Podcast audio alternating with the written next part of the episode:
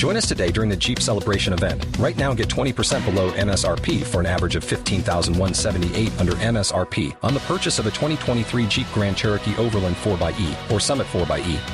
Not compatible with lease offers or with any other consumer incentive offers. 15,178 average based on 20% below average MSRP from all 2023 Grand Cherokee Overland 4xE and Summit 4xE models in dealer stock. Residency restrictions apply. Take retail delivery from dealer stock by 4 1. Jeep is a registered trademark.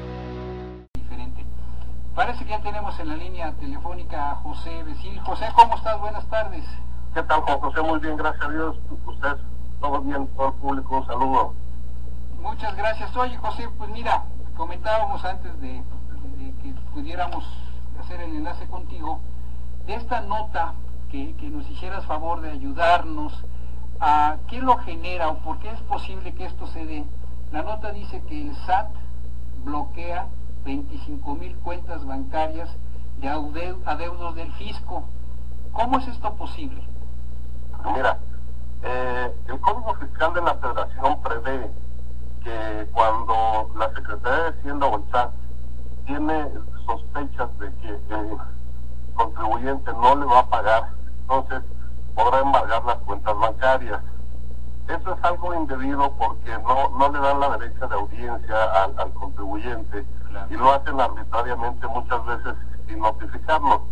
Habrá que ver si, serán personas no localizadas o personas que no están da- de alta en Hacienda, que han tenido eh, movimientos recurrentes. Pero lo, correcto que debería de ser era primero requerirles y si agotaron los requerimientos o no los localizaron, entonces hacerlo. Hola, ¿qué tal? Soy Manuel Arango. ¿Qué tal, Manuel? Buenas tardes. Buenas tardes, qué bueno que nos acompañas a la distancia. Oye, entonces, eh, para que nos quede claro, aunque estamos, antes de que tú abordaras eso, estamos platicando un poquito de, de- esta noticia del SAD y los 60 mil que van por los del IDE, que explicamos ahorita qué qué es ese tema. Entonces, si es posible, o tú ya sabes de alguno de tus clientes o amigos o, en el medio, que sin deber temer, bueno, no deber temer, no, no es la expresión, sin avisar, sin que haya una requerimiento, sin que haya un requerimiento, sin que haya una auditoría, sin que haya una revisión, de repente te pueden congelar la cuenta o has sabido que en concreto a alguien le hayan bloqueado esa cuenta? No, ahorita por lo que corresponde a, a las personas que, que les están requiriendo el impuesto por efectos del IDE, Sí. no tengo conocimiento de que ya hayan embargado cuentas.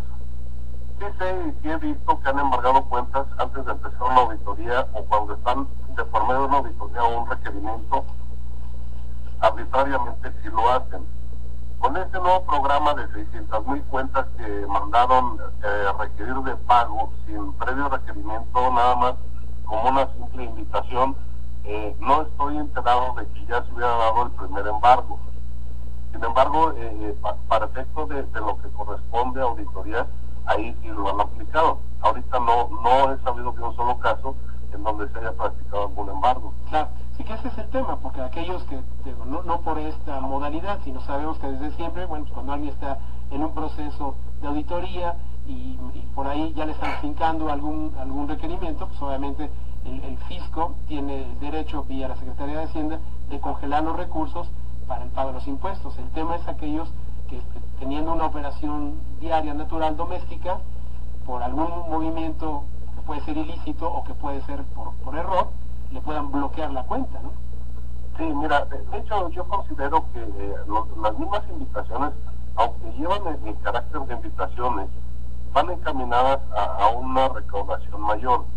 El IDE es el 2%, o era el 2% en el año de 2009, que es donde están fincando esta responsabilidad, y están requiriendo un promedio de un impuesto aproximado del 20% sobre el monto total del depósito.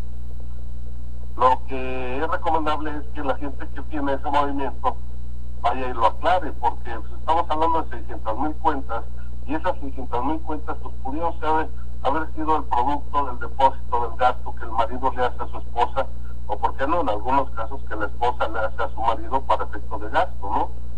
Y ahí, si no se hace la aclaración, pues entonces estarán metidos en un problema porque irán a, a- a- a solicitarles que cumplan con la obligación del pago del impuesto.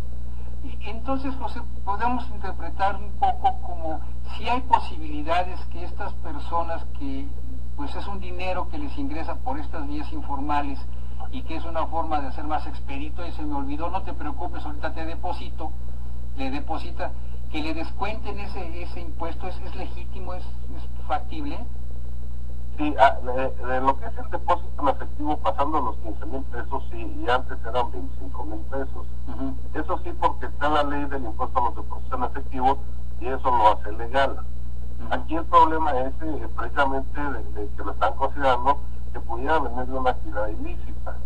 Yo creo que si lo que están tratando es de, de, combatir la evasión fiscal y lo que platicábamos en, los programas anteriores, que la falta de capacidad de la Secretaría de Hacienda del SAT en este caso para la fiscalización la va a ocupar con mecanismos alternos como es este, pues a mí se me hace absurdo que alguien que tenga dos movimientos en efectivo o tres movimientos en todo el año le quieran cobrar una cantidad grande, porque pudo haber sido simplemente que hubiera vendido su coche.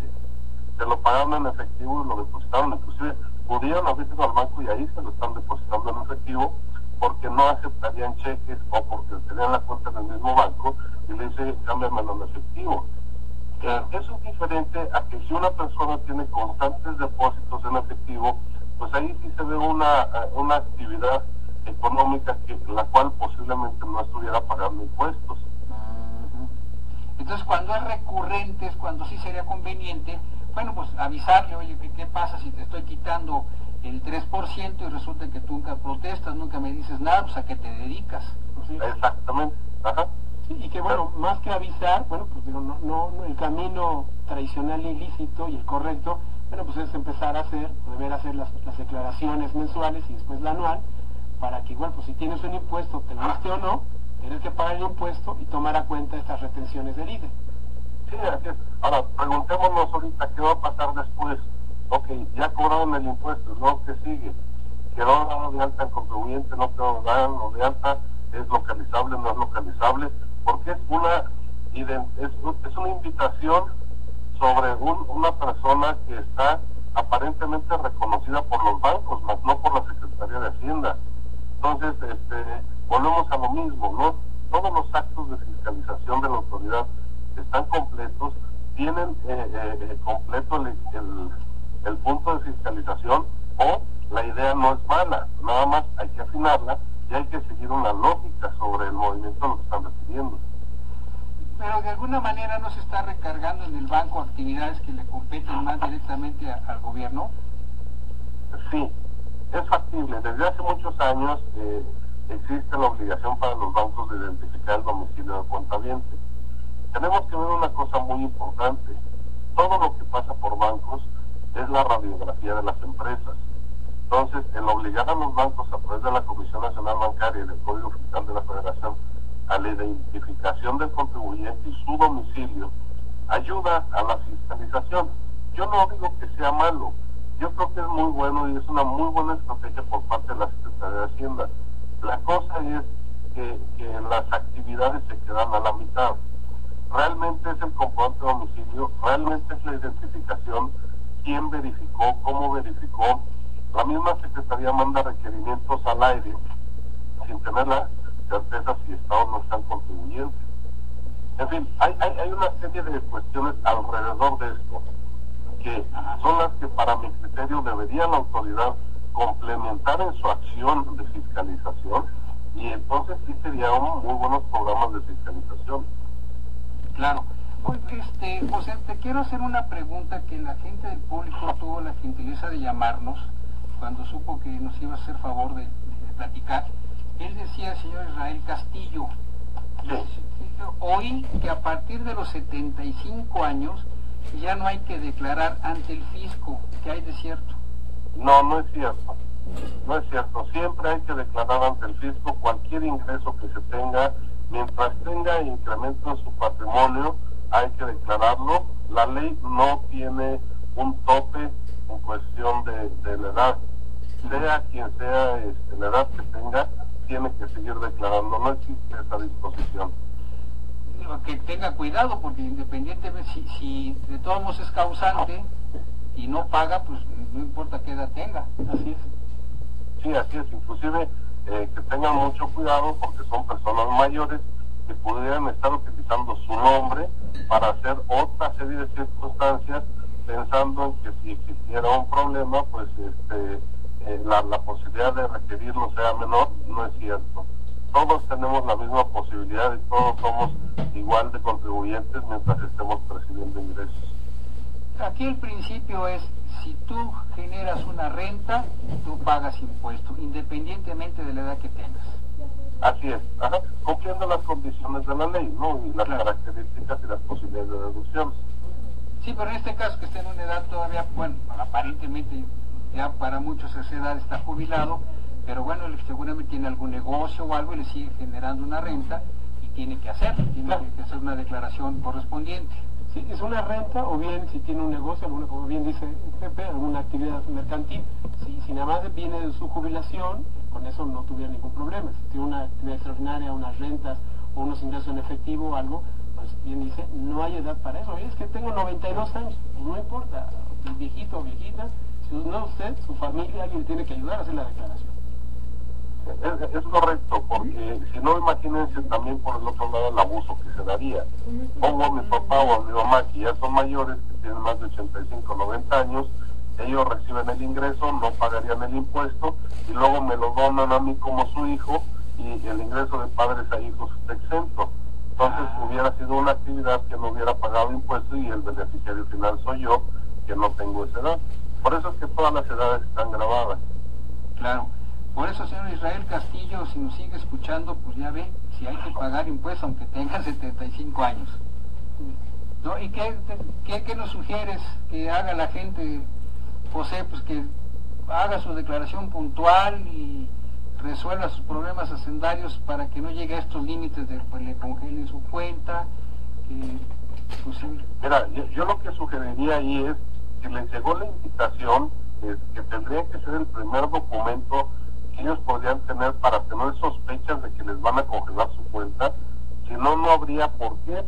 Si llegó el requerimiento o la invitación es porque lo tienen detectado. Claro. Entonces, yo lo que sugiero es que con esa invitación se acerquen a la Secretaría de Hacienda y que hagan un escrito aclarando de dónde vienen los ingresos. Si son ingresos que no pagaron impuesto, entonces sí tendrían que pagar el impuesto. Pero si son ingresos que ya pagaron el impuesto, convendría dentro del escrito decir cómo y cuándo y con quién se pagó el impuesto y por qué llegó el ingreso en efectivo. No es justo que se pague un impuesto cuando requiere de un ingreso lícito que ya, ya pagó impuesto. Claro. Perfecto, José, te agradezco mucho que nos hayas tomado la llamada y espero que en otras oportunidades podamos hacer lo propio. Con muchísimo gusto, te lo agradezco a ti, Manuel, muchas gracias, un saludo a todo el auditorio y estoy a sus órdenes. Gracias, Gracias, José, muy cuídate. amable. Enhorabuena. Hasta luego. Hacemos una pausa, regresamos. Hacemos